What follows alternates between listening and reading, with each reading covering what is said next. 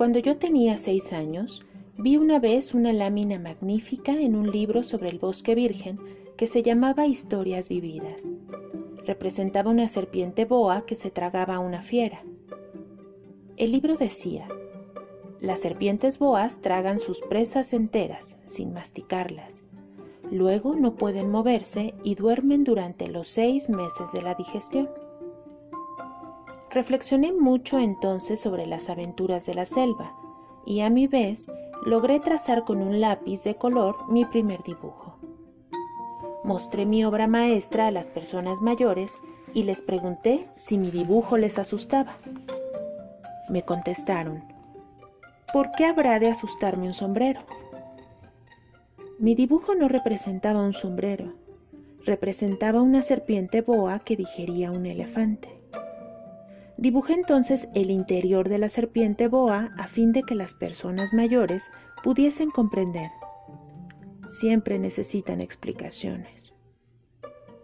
Las personas mayores me aconsejaron que dejara a un lado los dibujos de serpientes boas abiertas o cerradas y que me interesara un poco más en la geografía, la historia, el cálculo y la gramática. Así fue como, a la edad de seis años, abandoné una magnífica carrera de pintor. Estaba desalentado por el fracaso de mi dibujo número uno y de mi dibujo número dos. Las personas mayores nunca comprenden nada por sí solas y es cansado para los niños tener que darles siempre y siempre explicaciones. Debí pues elegir otro oficio y aprendí a pilotar aviones. Volé un poco por todo el mundo es cierto que la geografía me sirvió de mucho. Al primer golpe de vista estaba en condiciones de distinguir China de Arizona. Es muy útil si uno llega a extraviarse durante la noche. Tuve así en el curso de mi vida muchísimas vinculaciones con muchísima gente seria. Viví mucho con personas mayores. Las he visto muy de cerca.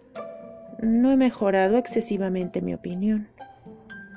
Cuando encontré alguna que me pareció un poco lúcida, hice la experiencia de mi dibujo número uno, que siempre he conservado.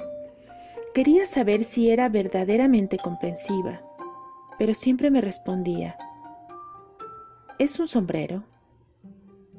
Entonces no le hablaba ni de serpientes boas, ni de bosques vírgenes, ni de estrellas. Me colocaba a su alcance le hablaba de bridge, de golf, de política y de corbatas. Y la persona mayor se quedaba muy satisfecha de haber conocido a un hombre tan razonable. El Principito, Antoine de Saint-Exupéry.